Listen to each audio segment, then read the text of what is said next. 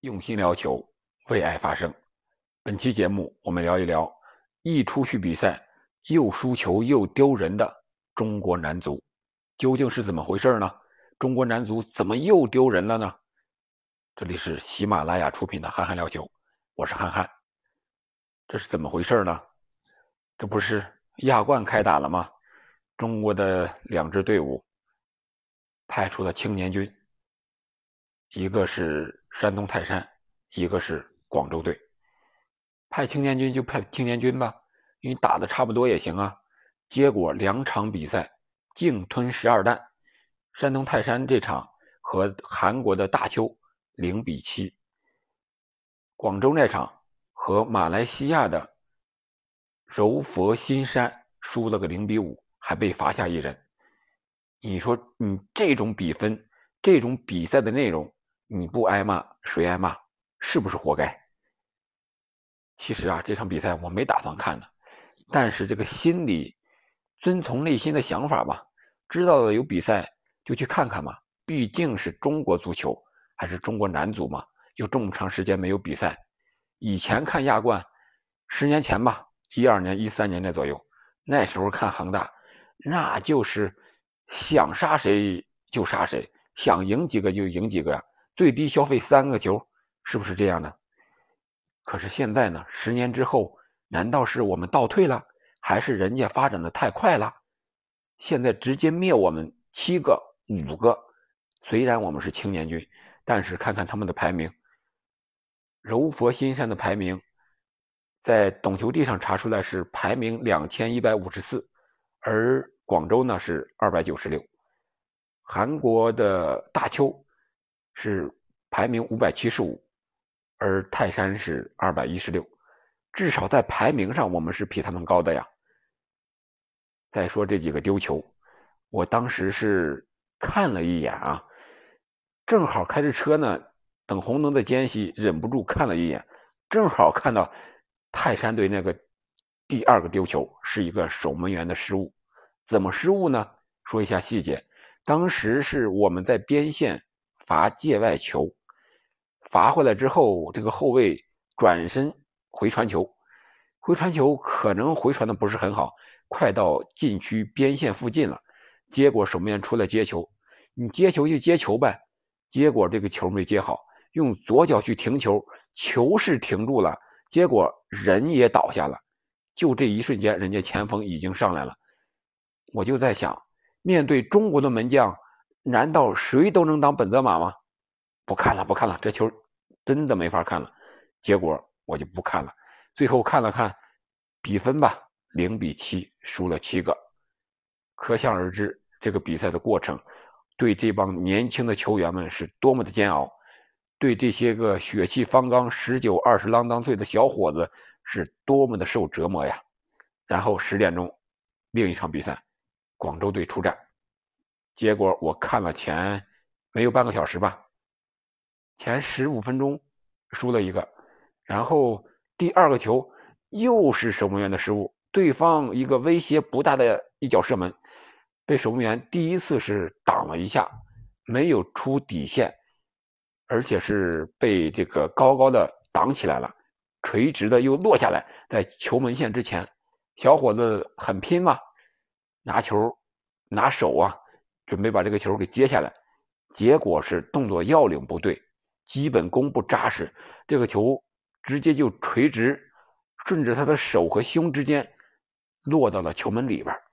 你说这样的失误也叫失误，还是真的基本功就差到这种程度？哎，我们这个年轻队员到底是怎么了？这点比赛的水平，这点踢球的水平都没有吗？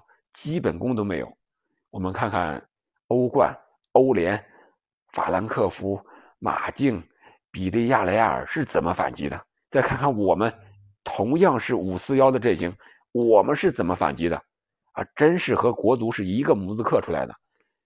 只有防守，防守还不到位，屡屡用犯规来解险啊解围，结果就是让人家想怎么进怎么进，想怎么配合怎么配合，想怎么玩怎么玩。啊，最后还出了一个点球，那不是点球啊，是这个红牌。红牌是怎么来的呢？我后来看了一下这个集锦，是这个八十八号铲人把对方的九号给铲倒之后，应该说是拉倒之后，又上去想踢球还是想什么呢？这个手这个脚上一个惯性动作，抬的老高啊，倒地之后那个脚抬的有一米来高，直接就是踢到人的头上太阳穴这个位置了。你说这还不是红牌吗？这八十八号起来之后和裁判还在那儿理论摊手呢，感觉自己很无辜。我觉得这种动作就是在国内赛场养成的臭毛病。你到了国际赛场上，谁惯着你这些臭毛病？不给你红牌罚下，不给你追加处罚，那肯定是说不过去的。这绝对是伤人的动作呀！看到这儿，中国男足真的是没有救了。我又看了一下这两支队伍随后的同组的对手，广州还有这个川崎前锋和蔚山现代，这才是亚冠上的。常客呀，可以说广州队输零比五，这可能是一个最小的比分了。碰上川崎前锋和蔚山现代，不输两位数都是幸运的。而泰山队呢，还有浦和红钻和狮城水手，大概率也会是大比分输球。所以说，你不要添堵，先自己不要给自己难受。这两支队伍输球的时候还在后面呢。中国男足输球的时候还在后面呢，我们远远没有到了触底反弹的时候，甚至说我们还没有触底，我就纳闷了，是谁让这些青年军去出去锻炼的呢？所谓的锻炼能有什么效果呢？我觉得绝对是弊大于利。你看看他们在场上那种比赛的状态，那种能力水平，能代表中超去出去打亚冠吗？还不如像长春亚泰似的，我打不了，我出不去，我政策不允许，我直接退赛就行了。为什么还派这些年轻的小孩呢？你自己不知道自己的青训是什么水平吗？还要去亚冠赛场上，去世界上丢人吗？我觉得这种比赛，难怪亚足联在这说你中超，啊，说你中国足协不支持亚足联的工作，说你派青年军出战，降低了亚冠的水平。确确实实啊，你说这种比赛对小伙子们的技战术锻炼有多大的价值？我觉得没什么价值。你上去就是防守呗，守也守不住，技不如人。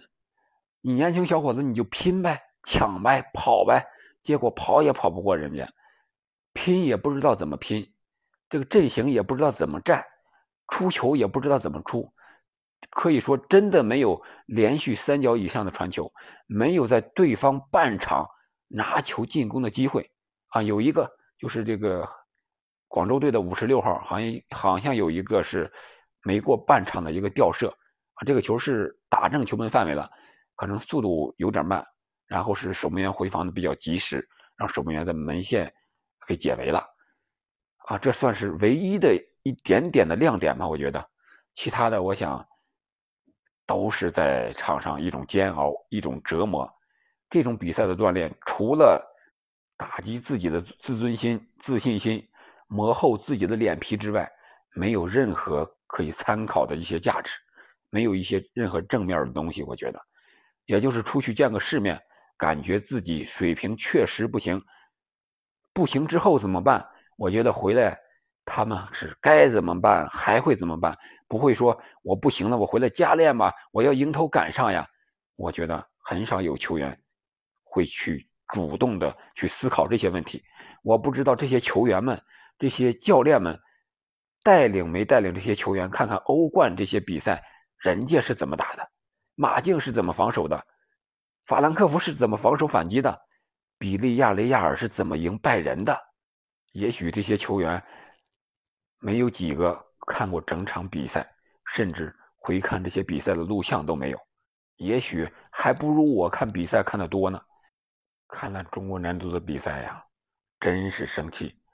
你说，山东泰山、广州，这在中国足坛也算是青训比较好的了吧？是佼佼者了吗？都是这个水平，可见中超现在的青训到底是一个什么样子，能不能拿得出手？本期节目有点悲观，有点吐槽了啊，但是确实无法让人看到希望。中国足球如果我还是这样继续下去的话，哎，不用说下届了，下下届，十年、二十年、一百年之后都没有希望，只能是被世界足球给抛弃了，离世界足球的中心越来越远。不信，不信你看看今天晚上还有天王山之战呢。曼城和利物浦还有一场足总杯的半决赛，随后年底还有世界杯，你可以看看卡塔尔世界杯，人家踢球是什么水平，我们踢球又是什么水平？还有亚冠2026年世界杯预选赛的方案有两套，马德兴老师已经说了，基本上出炉，可以确定了。